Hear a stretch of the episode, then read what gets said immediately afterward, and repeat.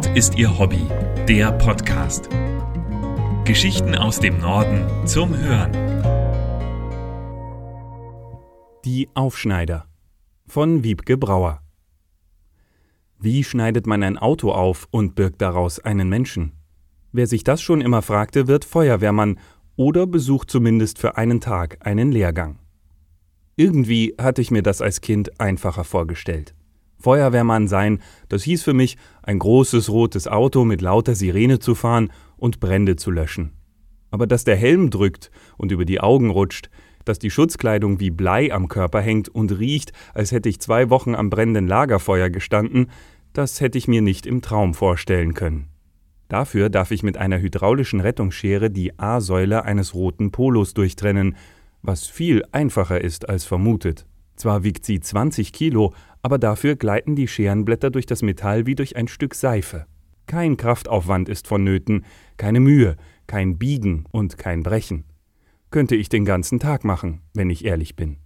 Was hier auf dem Übungsplatz der Feuerwehrakademie in Hamburg-Billwerder stattfindet, ist Teil der 18-monatigen Ausbildung oder aber der dreijährigen Lehre, die Schulabgänger seit dem Sommer absolvieren können.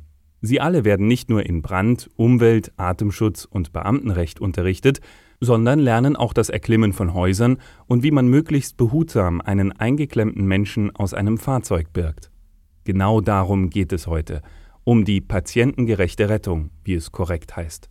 Die größte Schwierigkeit dabei sei, den Patienten stabil zu halten, erklärt mir Jörg Reimers, Fachbereichsleiter technischer Gefahrenabwehr.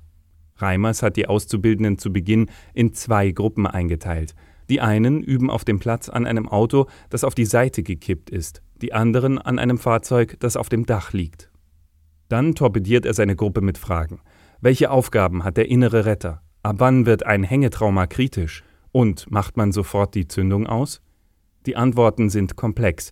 Immerhin behalte ich, dass der innere Retter der Feuerwehrmann ist, der in das Fahrzeug hineinkriecht. Er beruhigt das Unfallopfer und steht auch im ständigen Kontakt mit den Kollegen draußen. Und die Zündung macht man nicht immer aus, weil sich dann in manchen Fahrzeugen der Sitz automatisch zurückstellt. Eine weitere Komplikation ist, dass man sich rettungstechnisch neuerdings auf Elektroautos einstellen muss und moderne Autos zahllose Airbags und widerstandsfähige Karosserien haben, die sich schwerer aufschneiden lassen. Dazu kommen die Schaulustigen. Spätestens in dem Moment, als mir ein Feuerwehrmann, der hier heute seine Kenntnisse auffrischt, erzählt, dass es oft auf der Gegenspur kracht, weil Gaffer mit ihren Handys ein Foto vom Unfall machen, frage ich mich einmal mehr, ob der Beruf so attraktiv ist, wie ich einst glaubte.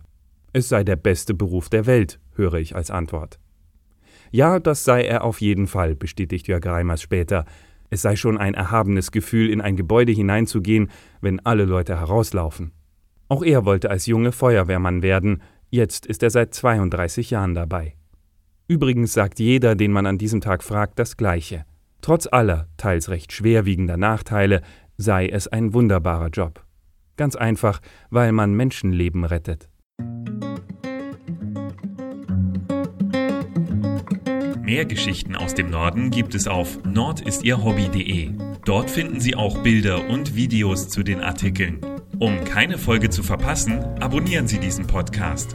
Zusätzlich können Sie uns mit Empfehlungen und Kommentaren unterstützen. Nord ist Ihr Hobby. Der Podcast wird gesprochen von Hans Pieper. Der Podcast ist ein Angebot des ADAC Hansa e.V. Amsingstraße 41 20097 Hamburg. Verantwortlicher im Sinne des Presserechts ist Christian Hief.